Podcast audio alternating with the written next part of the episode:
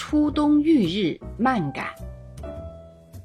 离开故居一两个月，一旦归来，坐在南窗下的书桌旁时，第一感到异样的是小半书桌上的太阳光。原来夏已去，秋正近，初冬方到，窗外的太阳已随风南侵了。把椅子靠在窗缘上，靠着窗坐了看书。太阳光笼罩着我的上半身，它非但不像一两个月前使我讨厌，反使我觉得暖烘烘的快事。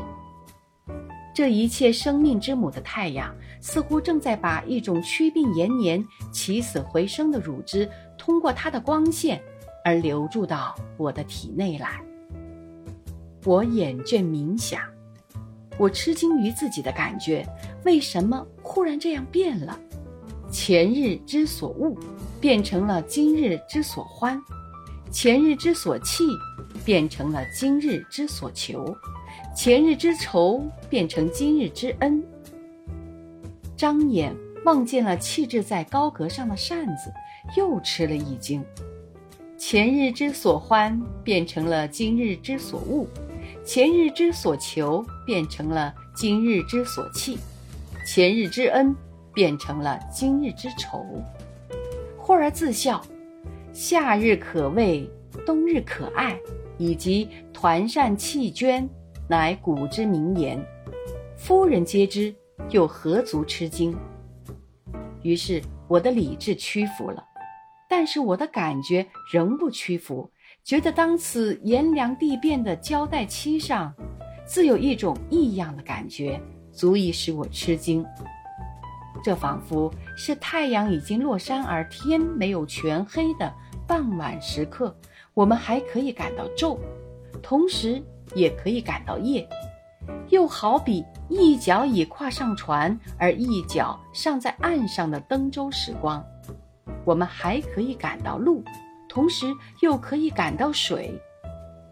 我们在夜里故皆知道有昼，在船上故皆知道有路，但只是知道而已，不是实感。我久被初冬的日光笼罩在南窗下，身上发出汗来，渐渐湿润了衬衣。当此之时，遇日的实感与挥扇的实感，在我身中浑成一气。这不是可吃惊的经验吗？于是，我索性抛书，躲在墙角的藤椅里，用了这种混成的实感而环视室中，觉得有许多东西大变了相，有的东西变好了，像这个房间，在夏天常嫌其太小，洞开了一切窗门还不够，几乎想拆去墙壁才好。但现在忽然大起来，大得很，不久将要用平围把它隔小了来。又如岸上这把热水壶，以前曾被茶缸驱逐到碗橱的角里，现在又像纪念碑似的伫立在眼前了。棉被从前在伏日里晒的时候，大家讨嫌它既笨又厚，且铺在床里，忽然使人悦目，样子也薄起来了。沙发椅子曾经想卖掉，现在幸而没有人买去。从前曾经想替黑猫脱下皮袍子，现在却羡慕它了。反之，有的东西变坏了，像风。从前人遇到它都称快哉，欢迎它进来；现在渐渐拒绝它，不久要像防贼一样严防它入室了。又如竹榻。以前曾为众人所保，及一时之荣，现在已无人问津，形容枯槁，毫无生气了。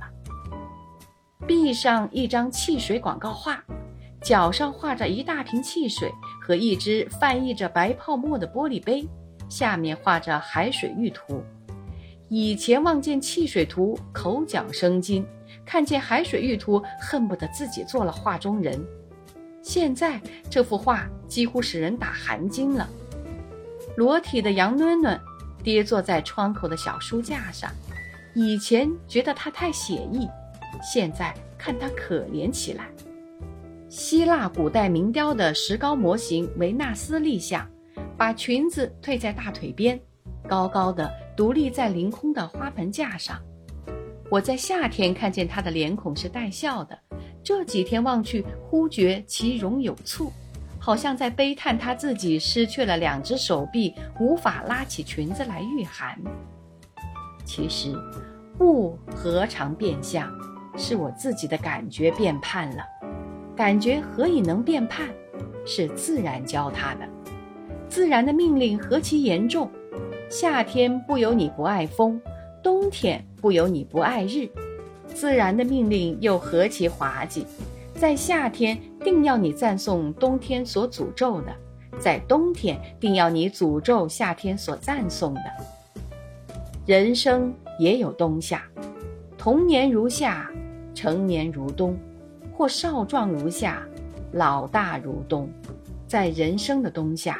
自然也常教人的感觉变判，其命令也有这般严重，又这般滑稽。一九三五年十月。